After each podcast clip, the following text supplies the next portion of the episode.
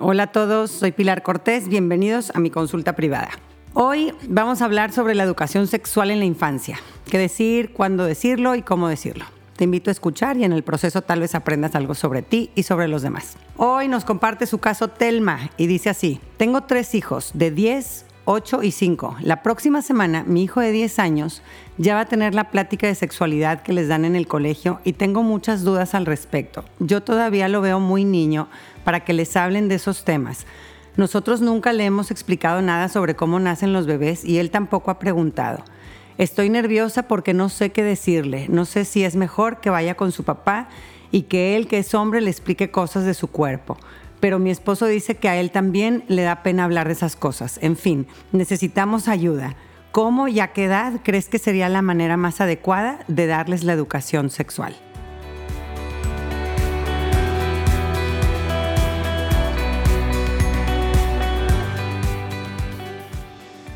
Gracias, Telma, por tu mensaje. Es verdad que pues actualmente hay muchísima confusión sobre temas de sexualidad y por eso me encanta que vayamos a abrir este tema. La educación sexual que recibimos la mayoría de los que hoy somos papás fue pobrísima o prácticamente inexistente, ¿no? Cuando salió, me acuerdo, este, éramos de una escena cuando éramos chiquitos que salió un anuncio de, toallas sanitarias y, y pues yo ya sabía para lo que servían, ¿verdad? Y, mi hermano chiquito pregunta, ¿y esas qué son? Y, escuché a mi mamá decirle, sí, son hombreras, mijito. Y yo volteé y, como confundida me acuerdo de decir, entonces esto es algo que, que es tabú, que no se debe de explicar, que es vergonzoso.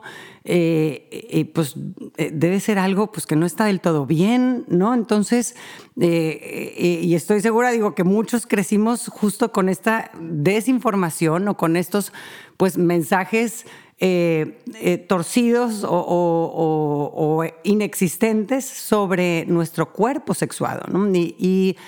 También es una realidad que pues antes tal vez, digo, estaba padrísimo poder entender nuestra sexualidad, etcétera, pero no era tan grave que tuviéramos huecos informativos en el tema de sexualidad porque pues tampoco existía la estimulación sexual que, que existe actualmente, ¿verdad? A través de los medios de, la de comunicación, series de televisión, redes sociales, internet. Los mensajes torcidos sobre sexualidad antes no eran tantos ni tan insistentes como hoy en día. Mucha de la información con la que nos bombardean sobre sexualidad es falsa o está incompleta, de tal forma que si nuestros niños hoy en día no tienen las ideas claras y ordenadas sobre sexualidad, pues estos mensajes pueden causarles muchísima confusión y llevarlos a vivir una sexualidad eh, en forma destructiva, ¿no? Eh, y pues, pero claro, esta generación llena de preguntas eh, se está topando con una generación de papás que creció sin respuestas, ¿no? Y aquí es en donde nos estamos ahogando. Hay una brecha gigante entre lo que necesita saber esta generación de niños y lo que sabemos los que somos sus papás, ¿no? Entonces, a menos de que hagamos un esfuerzo por educarnos, eh, eh, podemos ir reduciendo esa brecha y realmente encontrarnos entre estas dos generaciones tan diferentes en cómo crecimos eh, en torno al tema de la sexualidad. Y aquí quisiera empezar con mencionar este, algunos errores muy comunes sobre educación sexual y que los vemos como normales. El primero, yo creo, es creer que la educación se debe dar en un formato formal, tipo tu papá y yo tenemos que hablar contigo, entra, cierra la puerta, es un momento como solemne, puntual, tiene un principio y un fin, ¿verdad? Este, ¿Tienes preguntas? ¿Eso es todo? Ok, cerramos el tema, no les digas nada a tus hermanitos, este, y, y no es así, ¿no? La educación sexual... Eh, debería de ser una conversación constante, siempre abierta. Es verdad que los momentos en los que surgen más estos temas es, por ejemplo, a la hora de bañarse o de ir al baño, en donde los niños miran sus cuerpos desnudos y, ahí surgen preguntas y ahí hay que aprovechar para ser nosotros los que estamos en esos momentos para, para explicar. Otro error muy común es creer que la sexualidad es un tema de adultos y que no hay que hablar de nada relacionado con la sexualidad. Como dices, Elma, yo todavía lo veo muy chiquito para hablar de estos temas. eh, eh, aunque los niños sean chiquitos, desde los tres años ellos empiezan a mostrar curiosidad por su cuerpo, a notar las diferencias con el sexo opuesto y a hacer preguntas sin morbo alguno, por su curiosidad natural de querer entenderse a sí mismos, entender la vida, entender a las personas y las relaciones. Las explicaciones eh, en estas edades obviamente pues empiezan por ser muy sencillas y les basta eh, eh, pues explicaciones así pues generales, ¿no? Y se van volviendo poco a poco más complejas. empezamos por explicar cositas básicas, sí, los niños tienen pene, las niñas tienen vulva, este, a los cinco años, por, pues, por ejemplo, ya es muy normal que hagan pregunta de por qué tenemos testículos los niños, para qué sirven. Y ahí puedo, explicar, ¿verdad? Es que es en los testículos en donde se van a producir las semillas o los espermas que te van a permitir ser papá cuando seas grande, ¿no? Eh, alrededor de los 12, 13 años más o menos, ahí se van a, empezar a producir esas semillitas. Tu papá ya las produce, ¿no? Para los 6 años ya es importante que los niños entiendan qué tuvo que suceder para que ellos existieran, eh, eh, eh, que, que aunque él nació en tu panza, yo me acuerdo de la emoción de mis hijos de decir, ay, pues si yo nací en tu panza, pero yo también soy de papá. ¿Por qué soy de papá?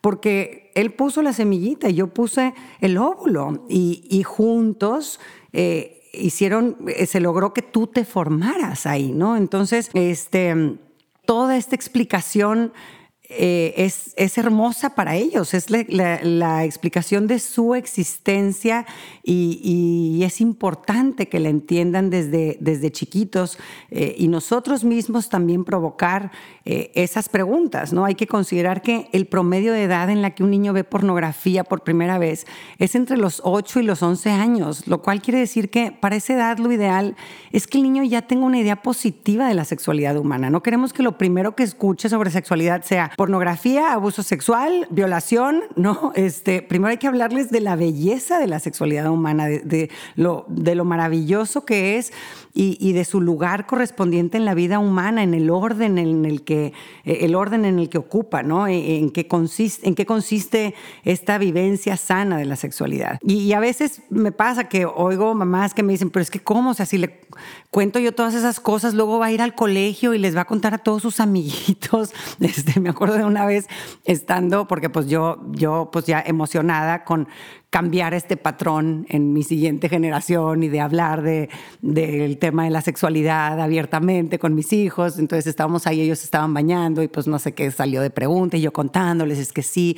Y el viaje del esperma este, por la vagina y hasta que llega a, a fecundar el óvulo y demás, ¿verdad? Y entonces yo ahí contándoles, ay, y de repente mi hijo así de la nada me interrumpe y dice, oye mamá, pero mañana podemos ir por un helado, ¿no? Tendría como unos seis añitos y, y ahí me morí de la risa porque dije, pues a ver, digo, claro, sí le interesa, pero pues no le interesa más que cómo una retroexcavadora trabaja y hace un hoyo gigante. O sea, están en una edad de aprender, de querer entender explicaciones, etcétera, pero créanme que, que las explicaciones de, del mundo sexual pues no, no están en sus prioridades este, y no es como que van a llegar con el amiguito a decir, oye, ¿sabes qué?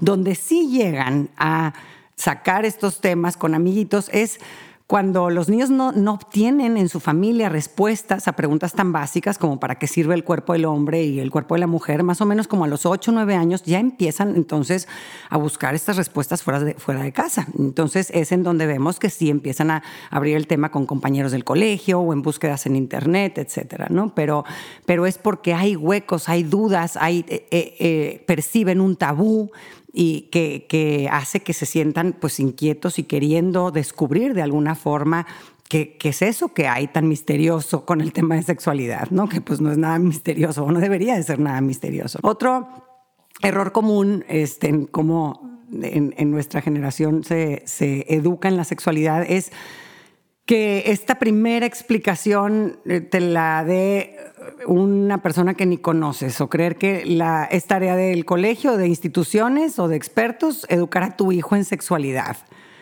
Esa chamba es tuya, es algo íntimo, es algo personal, es algo, es una explicación de, su origen, de, de, cómo nos amamos adentro de nuestra familia, de cómo damos vida.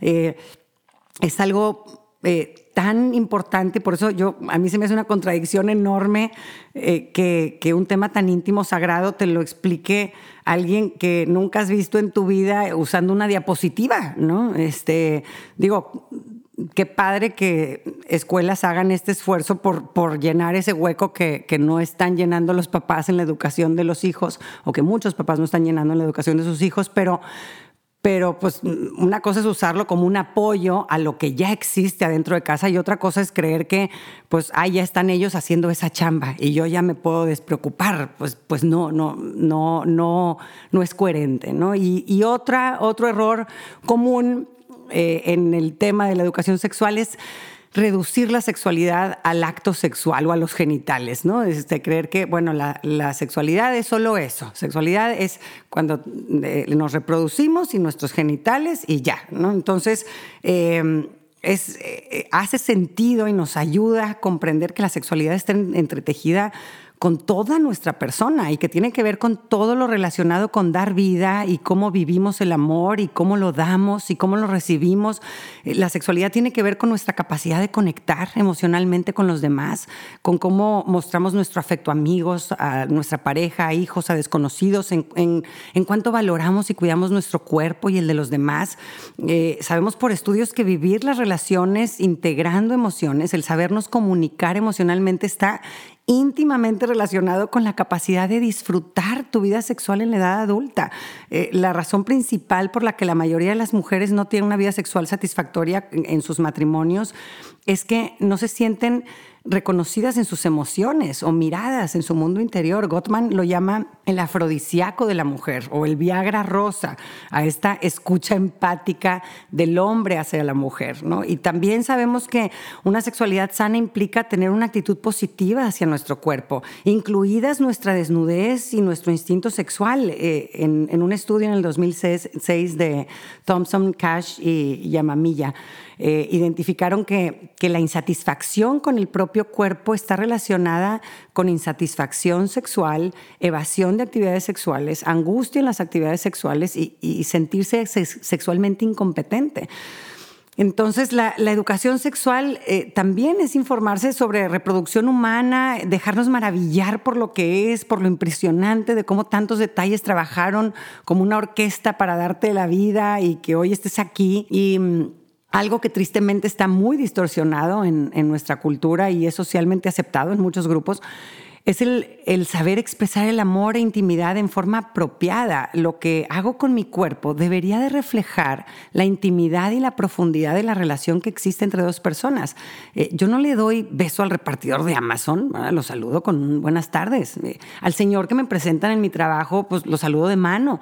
Eh, a mi amiga que quiero con el alma, con la que tengo una relación muy personal, le doy un abrazo fuerte. Con el adulto que es mi pareja, que me ama, que me es leal y está comprometido a quedarse conmigo toda su vida, con ese tengo relaciones sexuales, me da su todo, le doy mi todo. Mi cuerpo sexuado actúa o debería de actuar de acuerdo a la profundidad de nuestra conexión y nuestro compromiso. Y ahí encuentra su equilibrio la vivencia de nuestra sexualidad, ¿no? Ahora en, en algunos grupos de adolescentes ven como normal armar. Hoy armé con fulanito, hoy armé, que en mi época se decía fajar, ¿no? besarse o acariciarse con gente que no conocen o que conocen poco.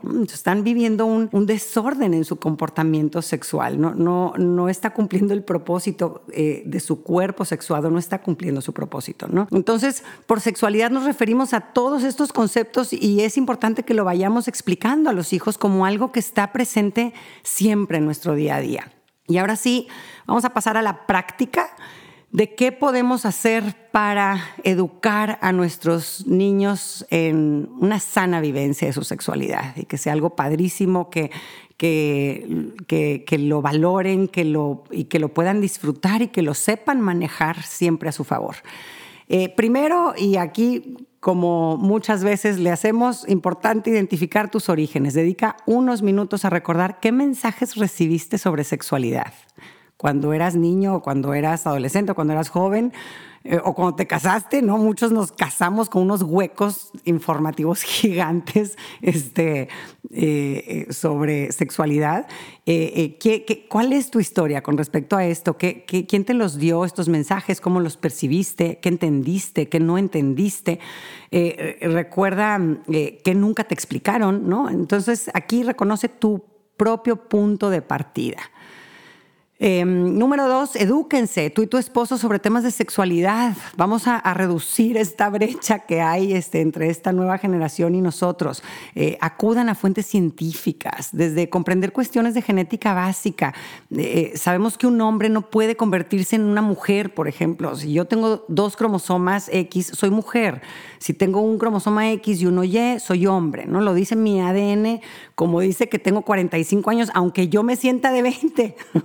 ¿no? Eh, eh, es algo que, es y que está escrito en, mi genética, ¿no? Estos cromosomas no son modificables. Si yo nazco con estructura genética de mujer, moriré mujer, ¿no? Aunque tome hormonas, aunque someta mi cuerpo a cirugías, etcétera, ¿no? Eh, a mí me, sirvió mucho el, como el, educar en, esta línea, ¿no? El, sobre nuestro cuerpo sexuado siempre usar la, la, referencia para darle a mi hijo explicaciones que, que, tiene dos propósitos. Mi cuerpo sexuado tiene el propósito de amar y ser amado y de dar vida.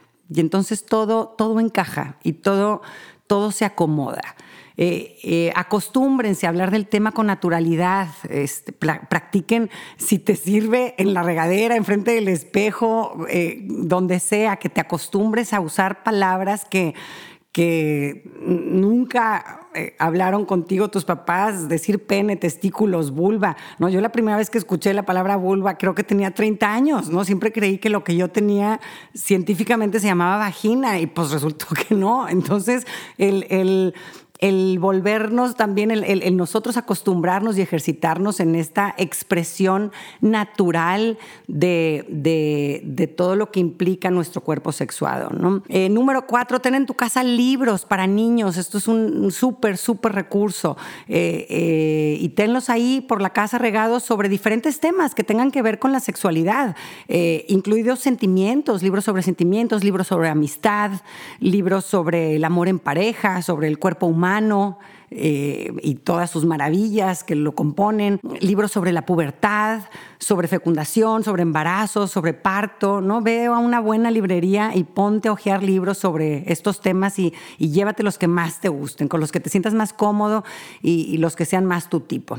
Em, siguiente, tip práctico, eh, saquen la conversación sobre temas sexuales desde un punto de vista personal y con referencias cercanas a tus hijos, ¿no? Mis niños, por ejemplo, pues saben que, que yo tuve dos abortos naturales, que, que ellos nacieron por cesárea, que, que, mi útero tiene una deformación que me dificulta que mis embarazos lleguen a término, que fue milagroso que ellos consiguieran nacer, que, que si hubieran nacido el primer hermano que, que solo creció hasta la semana nueve, pues ellos, ellos no hubieran sido ellos. Eh, todo tuvo que ser exactamente como fue para que ellos existieran. Todo esto es educación sexual, ¿no? Contarles que los alimenté con mi pecho, que todos los meses mi cuerpo produce un óvulo y mi útero prepara una camita por si llega un esperma a fecundarlo y que si no llega ese óvulo y esa camita se desechan, que sale en forma de sangre por la vagina y por eso las mujeres a partir de la pubertad usamos toallas sanitarias, no son hombreras. ¿ok? Este, y podemos usar también tampones, ¿no? Durante algunos días del mes. Que tus hijos conozcan la historia de cómo se enamoraron sus papás. Les encanta escuchar estas historias y, y que se las contemos mil veces. Y, y, lo que me gustó de su papá, de cómo me conquistó, de cómo hemos ido aprendiendo a llevarnos mejor y a querernos mejor.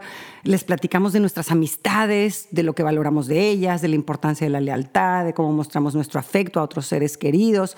¿No? Hablar de ellos, de la vida y el amor en nuestras vidas, es educar en la sexualidad. Y luego eh, también aprovechar oportunidades de ejemplos externos a nosotros. ¿no? Hace unos años eh, trabajaba en nuestra casa una muchachita de 18 años y, y, pues un día resultó que estaba embarazada del novio, que ya no era su novio y que ya andaba con otra, ¿no? Este, y pues yo le conté a mi hijo que en ese momento tendría ocho años, pues de pues de cómo estaba tan triste este, esta niñita y que pues que pues nosotros la verdad la queríamos mucho y de cómo le íbamos a ayudar y de que entonces pues su embarazo y esto y tal, ¿no? Y entonces ahí pues le brotaron muchas preguntas, ¿no? Que, que a mí me ayudaron para su educación sexual eh, y ahí se enteró mi hijo que la mujer pues no tenía que estar casada para quedar embarazada y que, y que si esto sucedía pues el, el papá podía no hacerse responsable y entonces que este niño iba a crecer sin papá, ¿no? Entonces, este eh, yo le decía, es que por eso más que tus partes privadas son tus partes sagradas, ¿verdad? Tienen un poder fuertísimo que es dar vida y por eso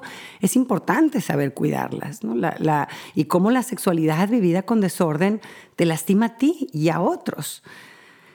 Y último punto que les aconsejo, cuiden que con papá y mamá el hijo establezca una relación de apego seguro, eh, que encuentre admiración, dignidad y aceptación tanto de la figura de hombre como de la figura de la mujer. Este es el core o, los cimientos de una sexualidad sana. Cuando el niño interactúa con ambos sexos de manera afectuosa y respetuosa, eh, el niño crece comprendiendo la igualdad en dignidad de ambos sexos, lo cual le da un equilibrio en su vivencia, en la vivencia de su sexualidad, ¿no? O sea, el hombre no es mejor que la mujer, la mujer no está ahí para que se burlen de ella o para usarla y que les baile, o yo, no, no, siendo mujer, este, pues no, no es un trato digno que venga un señor a yo pagarle para que me baile este, y usarlo eh, para mi propia excitación. Esta parte de, de valorar a ambos sexos, a su dignidad,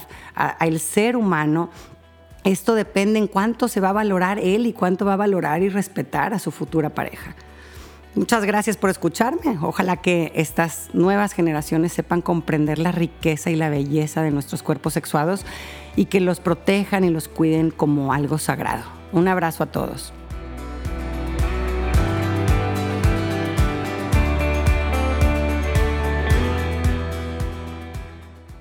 Gracias por acompañarme. Ojalá que hayas recibido a través de este podcast, aunque sea un poquito de luz. Si te gustó lo que escuchaste, suscríbete y aliméntate semanalmente con contenido que te ayudará a construir una vida mejor. Si quieres compartir la luz que te llevaste de este tema, puedes enviarnos tus comentarios por mensaje de voz o por escrito al número más 52 8111 930543 o por email en consulta privada arroba luminapilarcortés.com, cortés con S. En mi página puedes accesar a talleres en línea y más material educativo. Encuéntrame en www.luminapilarcortés.com.